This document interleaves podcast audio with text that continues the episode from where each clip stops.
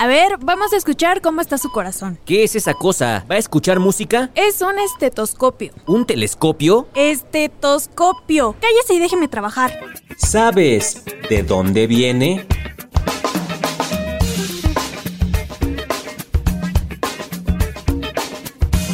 El estetoscopio. ¿De dónde viene? Seguramente cuando has ido al doctor has notado que utiliza un artefacto que pone nuestro corazón cerca de los pulmones y también en el estómago. Al primer contacto está frío porque es de metal y tiene unos auriculares que le permiten escuchar nuestro ritmo cardíaco. Así es, estamos hablando del estetoscopio. El estetoscopio es un instrumento de la medicina moderna considerado no letal que ayuda a conocer la anatomía interna de los pacientes. Pero, ¿de dónde viene? ¿De dónde viene? Viajemos al año 1816.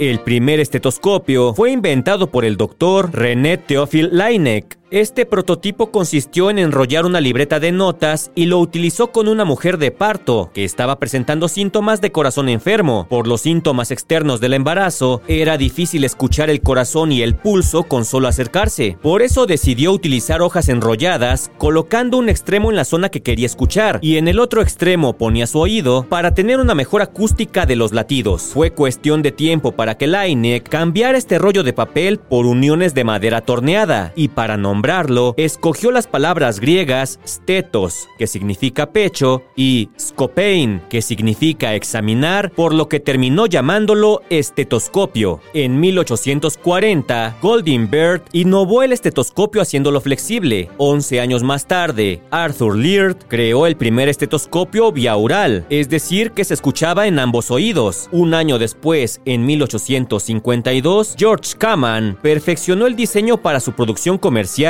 y este modelo sería utilizado durante todo un siglo. Fue hasta 1940 que Rappaport y Sprague crearon un nuevo modelo de estetoscopio. Este tenía dos coras, uno para el sistema respiratorio y otro para el sistema cardiovascular. Se unieron estas en una copa, pero de diferentes tamaños en los dos extremos, dando forma al modelo que conocemos hasta el día de hoy. Gracias a este invento, también se creó un sistema de signos auditivos que nos permitían saber de las lesiones en los distintos órganos. Y gracias también a este objeto, los médicos podían detectar algunas enfermedades antes de que empezaran a desarrollarse por completo en el paciente. Un ejemplo es la tuberculosis. ¿De dónde viene? Un podcast de El Universal. Ah, mira, con razón las palabras microscopio, telescopio, estetoscopio terminan igual, porque vienen del griego scopein, que significa examinar. Aprendo más en este podcast que en la escuela, mano.